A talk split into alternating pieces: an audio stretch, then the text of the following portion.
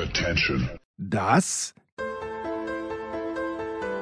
sind die Daily Nuggets auf Sportradio 360.de. Selten golden und ganz sicher nicht täglich, aber wir haben uns stets bemüht. Also meistens. Nun gut, zu besonderen Anlässen, wie eben heute zum Thema Tennis. Die Daily Nuggets. Jetzt. Schon wieder so viel los gewesen, dass ich mich gar nicht erinnern kann, was genau los war. Aber zum Glück äh, hat der Tennisprophet Andreas Thurieux genau aufgepasst in der letzten Woche. Servus, Andi. Ja, servus, lieber Jens. Ja, ich habe genau aufgepasst. Ich habe aber auch ein bisschen Nachwirkungen gehabt von meinen Geburtstagsfeierlichkeiten. Aber ja. ich war, ich bin sozusagen up to date. Ja, ja ich, aber dir geht's nicht gut. Dir geht's nicht gut. Was ist passiert? Nein, nein, mir, mir geht's schon gut, ja, ja, oh ja, oh ja, mir ah, geht's. Okay. Mir geht's gut, aber ich habe nur, ich, ich wollte gerade sagen, eingangs, weil ab einem gewissen Alter erzählt man es ja dann doch ganz gern. Also ich war geladen bei einer Gala von zugunsten des Vereins für die Vera, also die Vera Russwurm, die hat macht eine Wohltätigkeits-Charity und um das abzukürzen, also alle mögliche Prominenz und, und äh, angefangen von meinen Jugendidolen von Opus und und so weiter. Und dann hat sich also abgegeben am Abend, dass ich vor der Bühne stehend mitgegrölt habe, Flying High, was da hat's mir die Gänsehaut aufgerissen. Und das hat mich wiederum erinnert an, an deine unmittelbare Heimat, war in Graz seinerzeit. Bitte alle googeln jetzt auf YouTube. Ja, da gab's einen Auftritt, wo Falco quasi als Ehrengast von Opus dann bei Flying High mitgesungen hat. Also ich habe mich gefühlt wie ein kleiner Falco. Es war wunderbar. Es war wirklich. Und es hat halt gedauert bis in die frühen Morgenstunden. Das, deswegen. Aber jetzt mittlerweile bin ich schon ausgeschlafen. Der große Hans Hölzl. Tja. Ja. Ja, ja. Wäre noch was gekommen vom Hans, glaubst du? Irgendwas, irgendwas Bahnbrechendes oder ja, hat also er sich weißt, auserzählt gehabt eigentlich? Also weißt du, das ist schön, dass du mich das fragst, das habe ich mir auch schon oft überlegt, weil dieser Falco-Effekt geht ja quer durch, durch viele, auch durch Sportlerschicksale, ne, so quasi, ja, was mache ich jetzt? Kann ich das überhaupt noch toppen? Was ich je erreicht habe, also dieser psychologische Effekt. Siehe jetzt Dominik Thiem, ja, der natürlich nur mehr immer gemessen werden wird an diesem US Open Erfolg.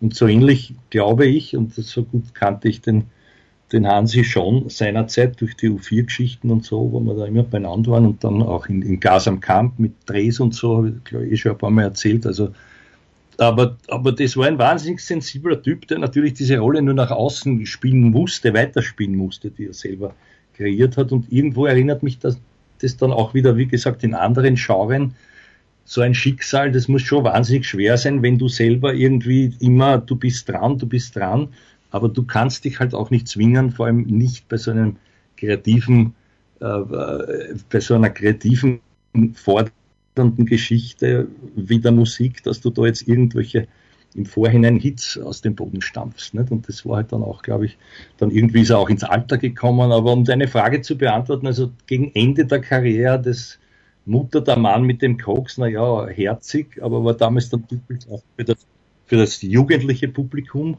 gedacht, glaube ich, und da wollte er wieder ein bisschen polarisieren, aber das ist, ich glaube, die Höhen, die er vorher hatte, hätte er nicht mehr erreicht, wobei dann inzwischen, siehe Fendrich, ja, wiederum, wenn er Boyer passiert hätte in Ruhe, hätte er ja die alten Hits wieder auflegen. Also, das ist dann der Vorteil in der Musik, der einem Tennisspieler nicht, nicht mehr erhalten bleibt, glaube ich. Ja, wenn der Federer in drei Jahren wieder Lust verspürt und die alten Hits auflegt, weiß ich nicht, ob er noch viel Turniere gewinnen wird. Wahrscheinlich. Naja, müsste schon. Er müsste dann mit, Rafa auf Tour gehen. So.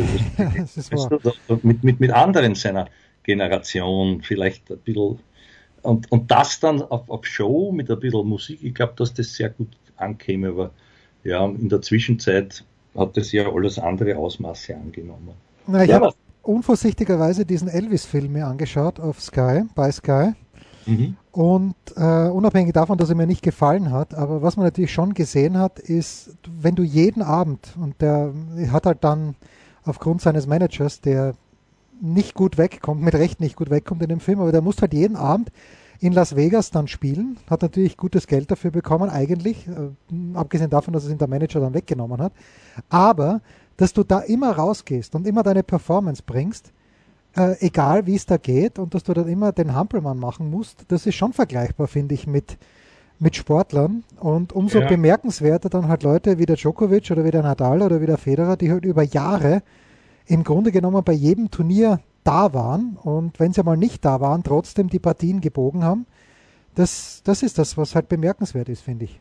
Ja, das ist hochinteressant. Also ich habe jetzt auch die Gelegenheit gehabt, dann zu plaudern mit diesen Jugendidolen, die inzwischen Freunde ist übertrieben, aber die also wirklich bodenständig, also mit dem Ewald Pfleger von Opus, mit dem Herwig Rüdisser, der diese Mörderstimme hat, ja, die markante, oder aber auch mit Kurt Gober. Der Gober ist der Motorboat, Motorboat.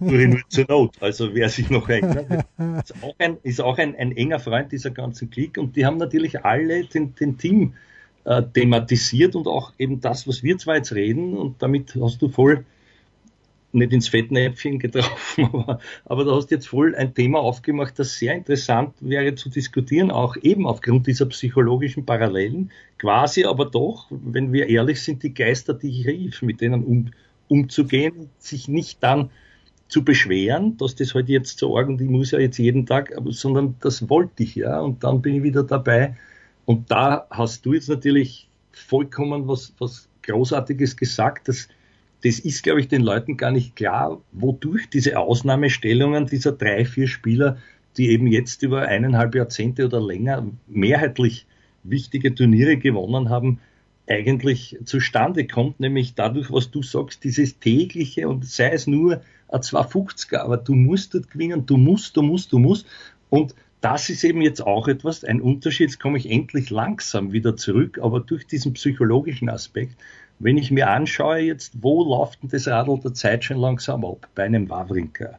Schau dir diese Freude an, die der hat, ja, gegen den Gasquet, der gleich alt. Das sind Spieler, die eigentlich, wo du sagen musst, äh, die müssten ja so einen Druck haben, weil die haben fast keine Zeit mehr. Das Gegenteil ist der Fall. Warum? Die lieben das, was sie tun, dermaßen. Die sind so mit Leidenschaft dabei. Erstens einmal siehst du das, ja, in der Performance und da geht's dann nur noch quasi im Sinne eines, eines Zen-Meisters, also nicht, nicht die großen Zehn, ja, sondern Zen-Meisters. Da gab es übrigens ein super Buch für die, für die Insider, weil ich mich ein bisschen auch mit Sportpsychologie auseinandersetze von Timothy Galway, das heißt The Inner Game of Tennis, also quasi Zen-Tennis genannt, ja. Und da geht es darum, eben immer nur im Moment zu sein und die Freude am Spiel sozusagen zu genießen. All das, was wir sagen, aber wie schwer das ist, wissen wir auch selber alle. Ja. Aber, aber jetzt kommen wir langsam mit dem Thema wieder zurück, eben ins Tennis, auch aus psychologischer Sicht. Und was ich sagen will, es ist dann halt ein Riesenunterschied, wenn du siehst derzeit einen Schwarzmann, der in einer Krise steckt, einen Dominik Thiem, der bemüht, aber, aber immer noch weit unter der Form ist. Aber da muss man schon einmal psychologisch davon ausgehen, da gibt es auch diesen, diesen klugen Spruch, ja, du gewinnst oder du verlierst im Kopf und zwar schon vorher. Ja wenn du dich damit beschäftigst. Ja, und man muss natürlich schon auch der Fairness halber sagen, dass der Dominik über so viele Jahre in den Top Ten war, ist natürlich auch eine grandiose Leistung. Also überhaupt, und, und auch der Zverev, ich finde, der Zverev in Deutschland wird er komplett unterschätzt, was der geleistet hat, weil er halt beim Grand Slam Turnier noch keinen Titel geholt hat, aber auch die, die Konstanz von Dominik war ja auch überragend, aber diese 10% oder 8% oder 3% mehr, die dann Federer, Nadal und Djokovic immer noch hatten, das ist schon, das ist schon beeindruckend. Ja, ja, und ich finde es aber trotzdem, es ist, da geht sehr viel im Kopf, da geht sehr viel ja, über Vorbereitung ja. und da geht sehr viel im täglichen Prozess. Ja. Wie geht der ins Training? Der freut sich auf jedes Training, auch wenn ihm alles wehtut. Ja. Bei anderen habe ich den Eindruck, wie gesagt, es ist nur ein Eindruck, der freut sich nicht, sondern der steckt jetzt fest. Der, ich will nicht sagen, er fürchtet sich, aber der zweifelt sichtlich und er, er tut es meiner Ansicht nach noch unglücklich, sogar selber in Interviews verstärken, indem er dauernd erzählt, es fehlt ihm die Überzeugung, naja, was kann dann auch ein Herr Montero, der vorher auch nichts gewonnen hat, und jetzt sind wir bei dem Spiel, das wir wahrscheinlich noch besprechen wollen, erste Runde Rio, sie denken, na Gott sei Dank, der ist im Brunnen, den schlage ich halt. Ja gut, da ist der Montero, wenn wir das kurz ansprechen wollen, außerkommen, wie wenn er Stierblut getrunken hätte in ja. einer Art und Weise heiß den ersten Satz gespielt und da hat er den Dominik schon kalt erwischt, der ja, das war früher mal, ganz in der Anfangszeit, hat er immer gesagt, langsamer Starter, dann zwischendurch, also seine beste Zeit gehabt hat, war es vielleicht nicht mehr so. Jetzt ist natürlich nicht von Vorteil, wenn man den ersten Satz nach 24 Minuten 6-1 verliert. Und dann waren aber genug Chancen, da finde ich schon, dass er das Match gewinnt auch.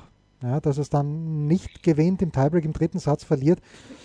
Äh, ja, ob das, ja, hängt wahrscheinlich mit der Überzeugung auch zusammen.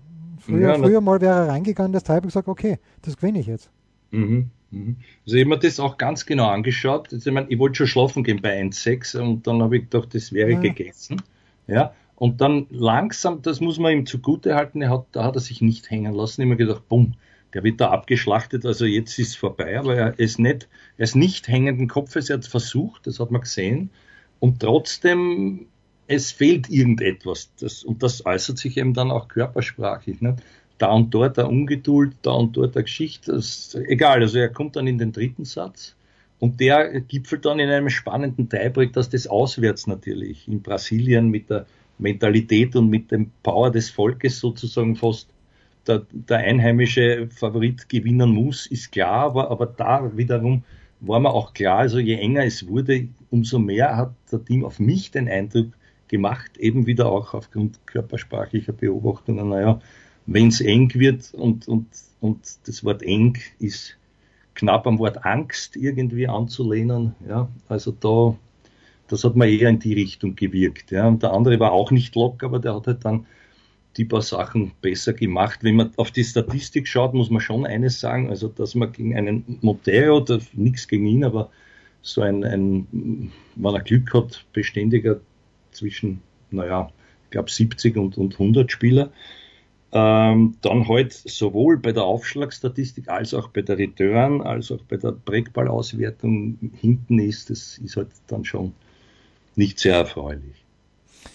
Jo, ist äh, jetzt ja schon eine Woche her. Jetzt geht's weiter in Santiago de Chile für Dominik. Spielt er wieder gegen einen Lokalmatador, gegen Christian Garin, der, den ich ja ganz gut kenne, im Sinne von, den ich schon sehr aus der Nähe gesehen habe, nämlich weil er in München gewonnen hat, das Turnier, mhm. wo er auch den Zverev geschlagen hat. Äh, wieder auch ein ganz komisches Spiel. In München hat der Zverev manchmal wirklich komische Spiele, so jetzt ist er gegen Rühne auch. Ist nicht das Thema. Ähm, ich bin gespannt, wie er sich da schlagen wird weil der Garin ja auch noch nichts getroffen hat in diesem Jahr. Das muss man schon auch mal in aller mhm. Offenheit sagen. Und ja, du, wenn's, wenn's, der, der Dominik, so lang sind gefreut. Äh, ich verstehe auch nicht die Leute, die er soll aufhören und warum soll er aufhören? Das habe ich bei Hermann Mayer schon nicht verstanden. Da hat immer gesagt, ah, soll er aufhören, der Mayer. Warum? Solange es ihm Spaß macht und solange keiner besser ist von den Jüngeren und das beim Dominik gilt es ja noch umso mehr. Wo sind denn die Leute, die ihn angeblich das sagt eh niemand zum Glück, aber wo sind die Leute, die ihn verdrängen als Nummer 1 in Österreich? Also ich sehe keinen. Wenn man nee. so schaut, äh, der, der, der Ofner spielt natürlich manchmal gut, aber der ist ja so oft verletzt. Der Misolic letztes Jahr im Finale in Kitzbühel, aber äh, tut sich auch extrem schwer. Der Dennis jetzt wieder operiert und länger weg. Äh, Juri pff, auch komplett unkonstant. Äh, das ist ja der Dominik der Einzige. Mhm. Mhm. Ja. ja, sicher. Ich meine, er hätte auch noch Zeit, ich, für mich der springende Punkt ist, und das kann er sich nur selber beantworten, ist, wie sehr will er es wirklich noch? Nämlich ganz auch, auch im, im Unterbewusstsein. Ja, redet er sich oder wird ihm das vielleicht nur eingeredet, er kommt wieder dorthin äh, und, und er ist sich selber gar nicht klar. Also für mich, für mich wirkt das ein bisschen so. Ja. Ich glaube auch nicht, dass ihm fad oder langweilig ist, aber, aber natürlich auf der anderen Seite mit so einer Begeisterung und auch einer gewissen Lockerheit, Freude auch im Training, das, das fehlt mir alles irgendwo. Jetzt kann man sagen, gut, war auch die letzten Jahre unter dem Günter Presnik nicht mehr der Fall. Ich glaube, ich glaube auch nicht, dass, also nichts gegen Günther oder egal, ist jetzt nur eine Metapher, es hat ja auch mit den Mustern nicht funktioniert, weil der auch so ein Alpha-Mensch war, der mehr oder weniger Befehle erteilt hat im Training.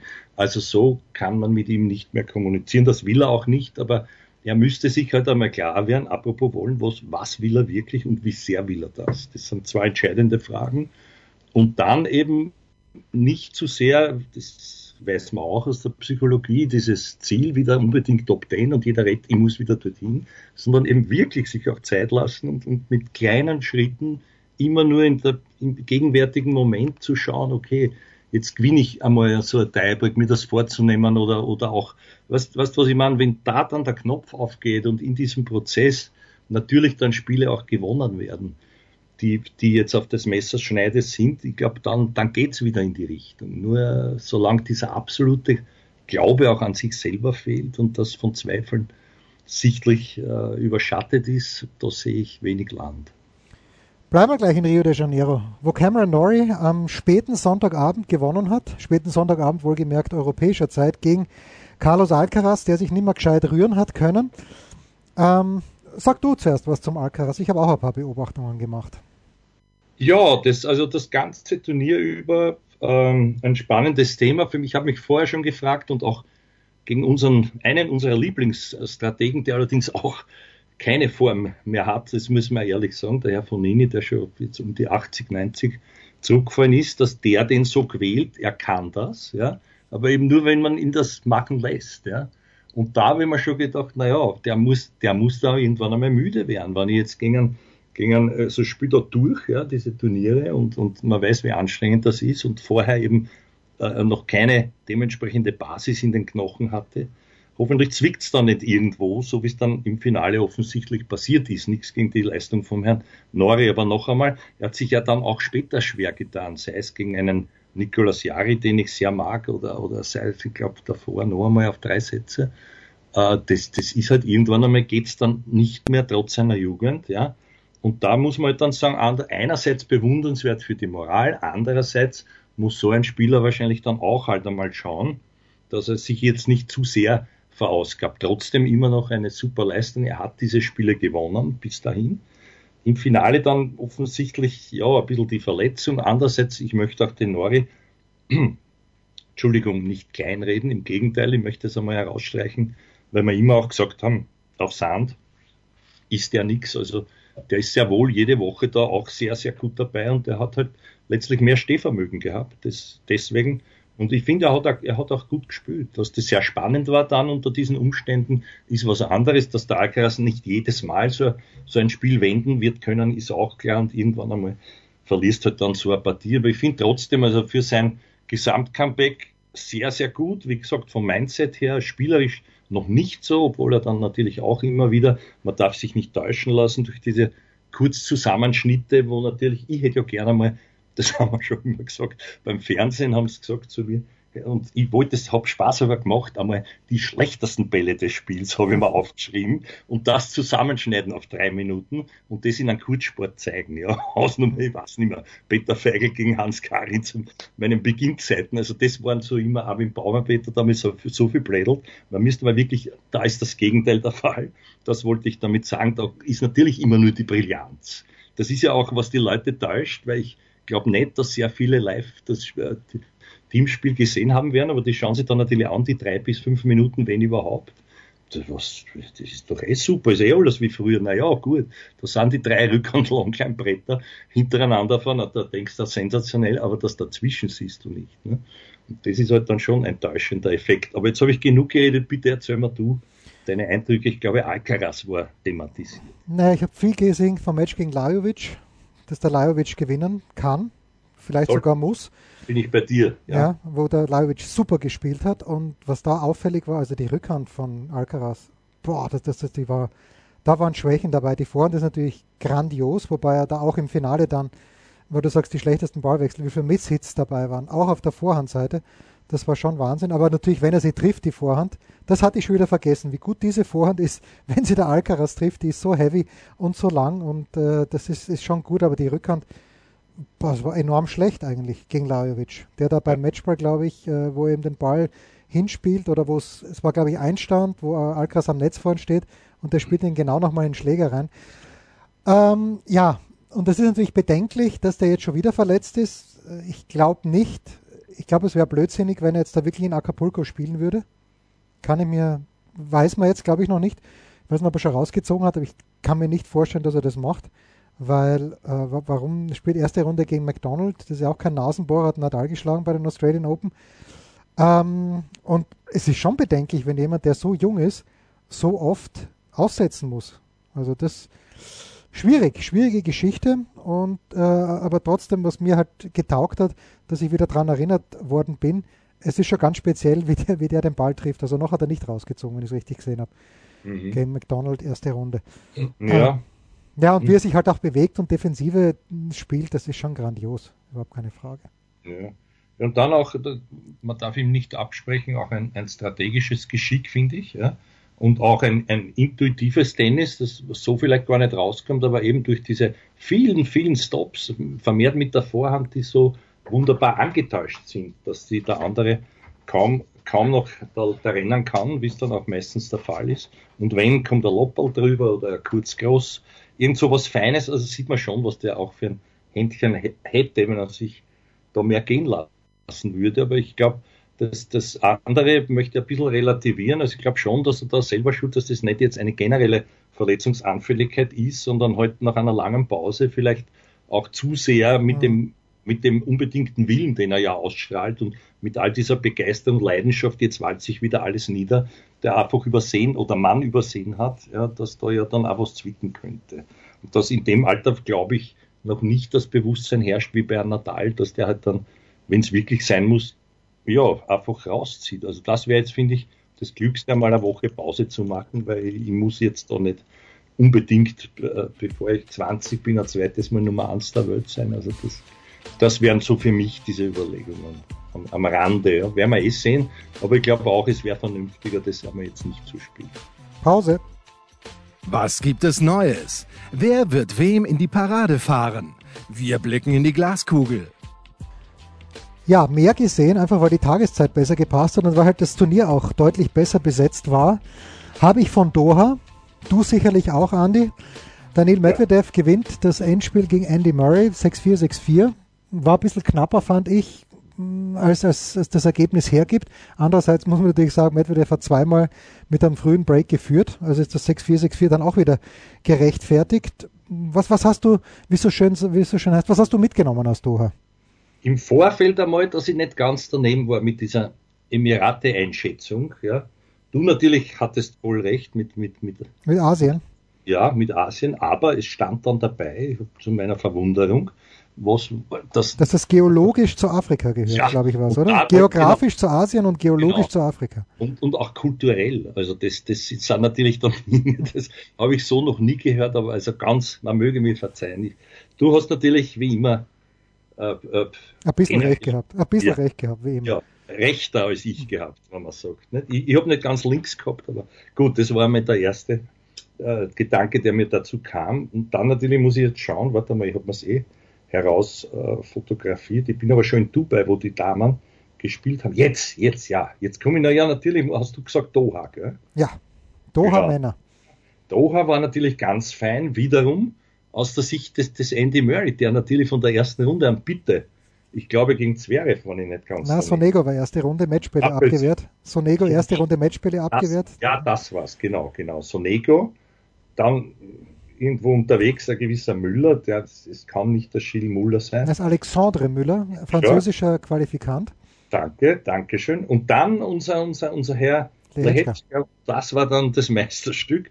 Wer es gesehen hat, na, na, natürlich siehst du dann schon diese, diese Moral. Und trotz seiner dauernden Jammerei und, und des, des Zwischenzeitlichen, also das habe ich eh schon oft gesagt, für mich ein Wunder, weil, weil wenn du dich da in, in einer negativen gedanklichen Stimmung befindest und das auch so nach außen trägst und trotzdem dann gleich wieder fokussiert bist, ein paar Sekunden später, das ist für mich eine, eine Riesenkunst. Und da war er halt anscheinend in der Situation jeweils dann cooler als der Herr Lehetschka. Ich weiß nicht, ob du das genau verfolgt hast. Sehr genau. Also ich deine, nie, deine sind, ja. Der Lehetschka führt 5-4 im dritten Satz, hat 40-0 bei eigenem Aufschlag und hat das dann, ja, hat nicht konzentriert zu Ende gespielt. Und auch da wiederhole ich mich zum 26. Mal. Genau das Gleiche ist ihm passiert letztes Jahr in Kitzbühel gegen Batista Agut. Weiß ich nicht, ob er da Matchspiele gehabt hat, aber jedenfalls hat er auch zum Match serviert. Und das ist eine ganz bittere Lektion, glaube ich, weil der Murray hat sich in dem Moment, hat er sich aufgegeben gehabt bei 040. Da hat er gewusst, jetzt ist es vorbei. Und dann hat mhm. er nochmal ganz kleinen Spalt, äh, einfach ein bisschen unkonzentriert. Äh, Lehetschka, wir, wir sehen ja gleich in ein paar Minuten nach unserer Ausstrahlung, spielt er gegen Zverev, den er geschlagen hat beim United Cup, spielt jetzt gegen, in Dubai gegen Zverev. Mhm. Der Lehetschka, ich habe ihn unterschätzt. Ich habe zu Jahresbeginn bei diesem Tenniskongress dem Andy Fasching gesagt, na, ich, ich glaube nicht an den. Der Andy Fasching hat zu mir gesagt, also ein Trainer beim Günther, er glaubt schon, er findet Lehetschka gut. Ich, ich revidiere meine gesamte Meinung. Was mir beim Lehetschka echt getaugt hat, war, dass der dann in dem Tiebreak, das sie gespielt haben, wo er noch einmal zwei Matchspiele gehabt hat, dass er dass er nicht zurückgeht. Na, stimmt gar nicht. Matchball hat er gehabt bei, bei Murray Aufschlag und dann bei eigenem Aufschlag, im Tiebreak dann nicht mehr. Aber dass der nicht zurückgezogen hat, dass er Aufschlag Volley gespielt hat, so ist er dann auch der, so hat das Match dann auch verloren. Aber das hat mir getaugt. Der hat dann nicht weiter drüber nachgedacht, sondern hat offensiv gespielt und eben nicht das gemacht, was manche andere machen, wie das wäre auch, wenn es eng wird, dass sie dann halt in erster Linie passiv spielen. Das mhm. hat mir getaugt, aber natürlich gibt es keinen Grund, Andy Murray nicht zu feiern. Großartig. Ja. Na, ein Wort noch zum Lehetschka. Ich habe es eh schon ein paar Mal gesagt, den haben wir schon gesehen, auch der Gerald Mandl und ich da bei dem Salzburg Challenge und schon vor zwei Jahren genau beobachtet und der Gerald sagt zu mir, der wird einmal ganz ein großer. Sage ich, naja, 1,90 wird er nicht mehr werden mit seinen 1,72.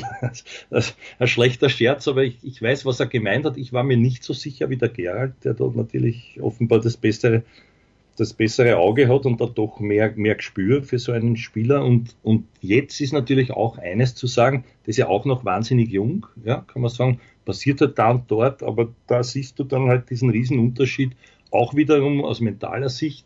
Es ist allemal leichter, sich als Außenseiter zu fühlen und zu überraschen, als dann auf einmal so einen Großen zu haben, jetzt auch schon dazu zu gehören, die anderen kennen dich schon und das dann zu bestätigen. Ja, natürlich kann dir das passieren gegen Murray, Natürlich, ich will ihm jetzt nicht unterstellen, dass ihm da furchtbar die Muffen gegangen ist in den letzten, in den letzten Minuten, aber irgendwie hat er den Andy dann doch auch hineinkommen lassen. Ja. Was ich dann jetzt wieder, um auf den Murray umzuschwenken, schade fand, ist natürlich, dass, dass so eine, ein, ein großes Märchen dann der Herr Medvedev nicht zulässt und zugelassen hat. Und ich finde auch ganz, ganz deutlich nicht.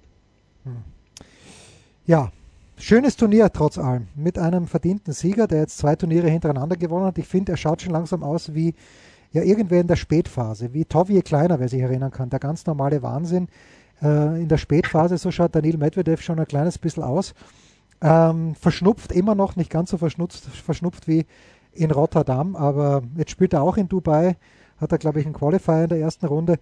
Äh, spannend, ich mag den Medi, finde ich schön, dass er gewonnen hat. Apropos Dubai, die Frauen noch, Andi. Die das Frauen. Ist ein, das, das, ist ein lieber Vergleich gewesen, Jens, weil da, mir fällt schon wieder die Musik ein. Ich weiß aber nicht mehr genau, wie der richtig lag. Da, da, da, da, Ich weiß nicht, ich muss nachschauen, wer da gesungen hat. Eh, ganz eine bekannte Band hat dort dann zwei Hits gehabt bei dieser Geschichte mit dem Tobi Kleiner. Das ist ein netter Vergleich. Ja. ja.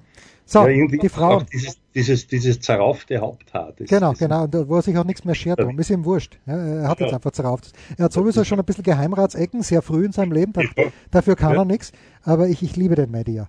So. Ja, ja, ein früher Geheimrat. So, jetzt schauen wir noch schnell nach Dubai, ins andere. Emirat, wo die Herren schon die Woche davor zugange waren. Nein, wo die Herren jetzt zugange sind. Und die Frauen, ah, ja, und die Frauen genau. zugange waren.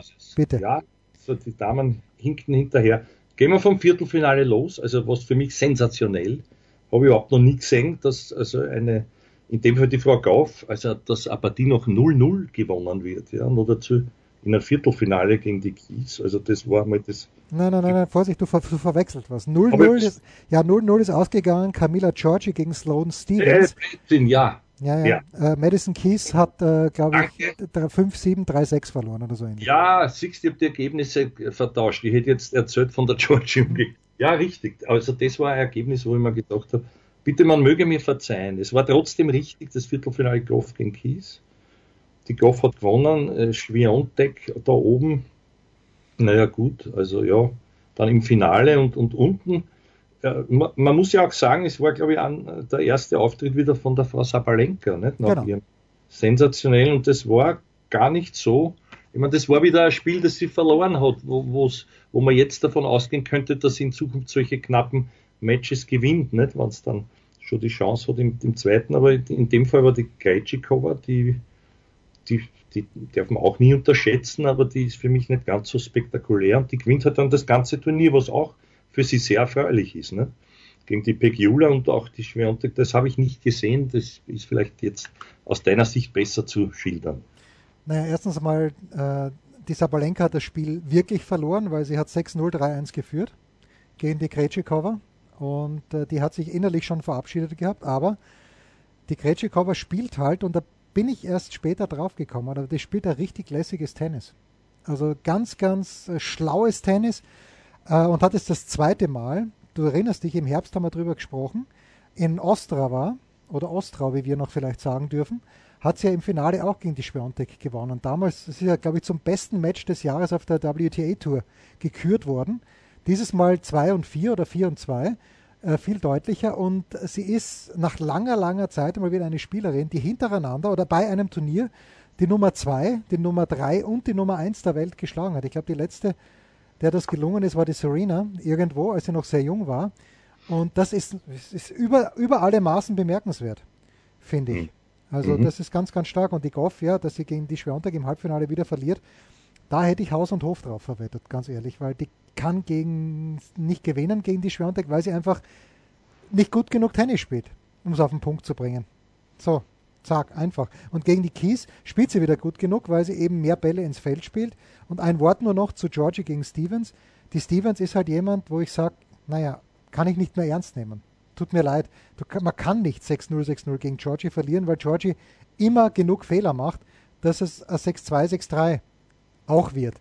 Aber da hat die Kies halt sich dann wahrscheinlich gesagt, halt spüre ich mich überhaupt nicht, ist mir komplett wurscht. Dann stehe ich halt nur, wie viele Minuten es auch immer waren, auf dem Platz, gehe heim, nehme mein Preisgeld mit und habt's mir gern. Ja, also eine Partie ausschütten oder overladen, wie man sagt auf schön ja. österreichisch. Das ist ein naheliegender Gedanke da. Ja.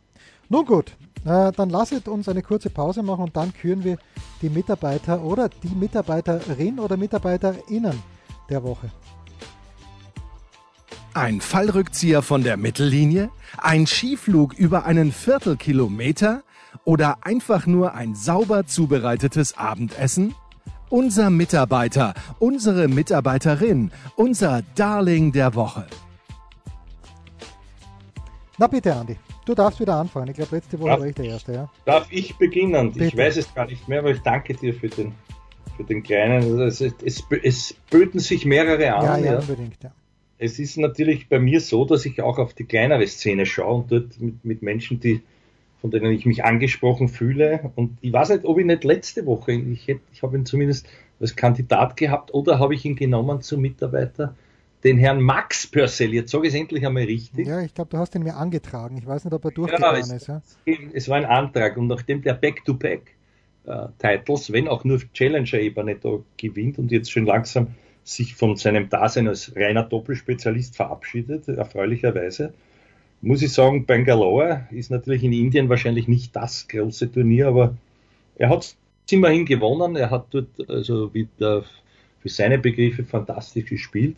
Deswegen nehme ich ihn dort. Und ich möchte auch nicht unerwähnt lassen, es hat zwar jetzt nichts mit dem Mitarbeiter der Woche zu tun, aber bei, in Rovareto, auch beim Challenger, war leider der, unser Rodionov äh, als Nummer 1 gesetzt, dann nicht der Sieger, sondern der Tommy Strick, auf dem auch wird aufpassen müssen, wobei ihm der, wie du ihn letztens so schön genannt hast, Rieti, ja, im eigenen Lager große Konkurrenz macht schon, als, als junger Schweizer Nachfolger, noch größerer, äh, wie sagt man, Idole.